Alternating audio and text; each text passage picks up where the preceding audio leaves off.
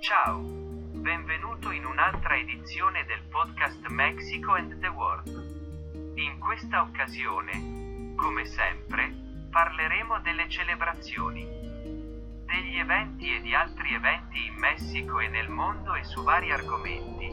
Ad esempio, abbiamo che il 25, la giornata delle vittime della schiavitù e della tratta.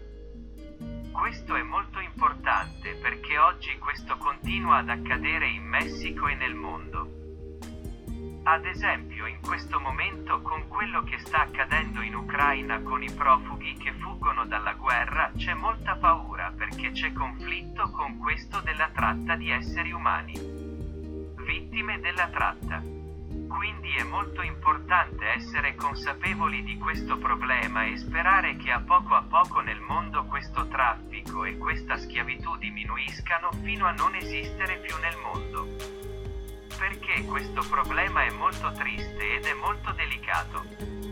Ora il 26 abbiamo quella che è l'ora del pianeta per il giorno del clima, si festeggia ad esempio con un'ora in giro per il mondo in cui si spengono le luci dei monumenti e degli edifici più importanti del mondo, ma ricorda che sia in Messico come nel mondo dobbiamo essere consapevoli della cura del pianeta del riscaldamento globale e di tutto ciò che è ecologia tutto l'anno, perché anche se sia in Messico che nel mondo ci stanno lavorando non è ancora abbastanza.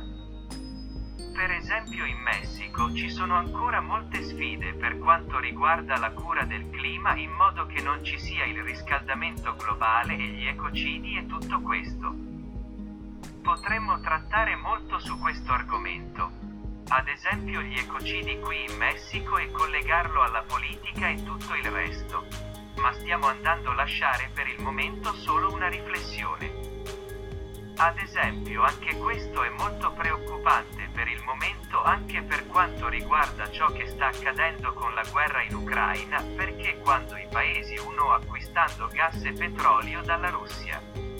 Stiamo assistendo a un ritorno a cose come carbone anidride carbonica e tutto ciò che influenzerà di nuovo il riscaldamento globale, vediamo cosa succede e speriamo che questo si risolva presto anche pensando al pianeta in modo che questo avvenga non accadrà non influirà in quanto viene considerato nel riscaldamento globale. Vedremo cosa succede con questo in termini di effetti in futuro, ma speriamo che tutto migliori presto e anche il pianeta non ne risenta a lungo termine con che cosa sta accadendo. Ora abbiamo la ventisettesima giornata mondiale del teatro, si celebra questo è interessante e anche importante perché il teatro è molto importante in materia culturale e non solo in termini di cultura modo in cui le persone possono imparare molte cose, anche in termini di intrattenimento e di più quando il mondo in generale è stato colpito.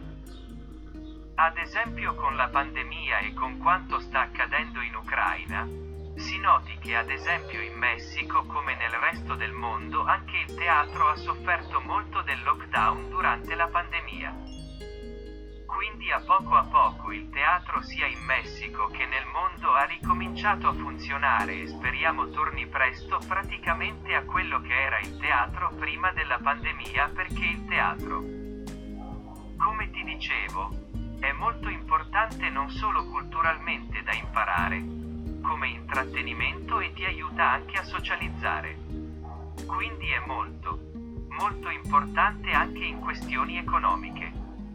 Quindi questo è molto importante essere consapevoli del ruolo del teatro per l'umanità e non solo in questo giorno. Ma è molto bello andare a teatro quindi siamo consapevoli di questo durante tutto l'anno. Per il momento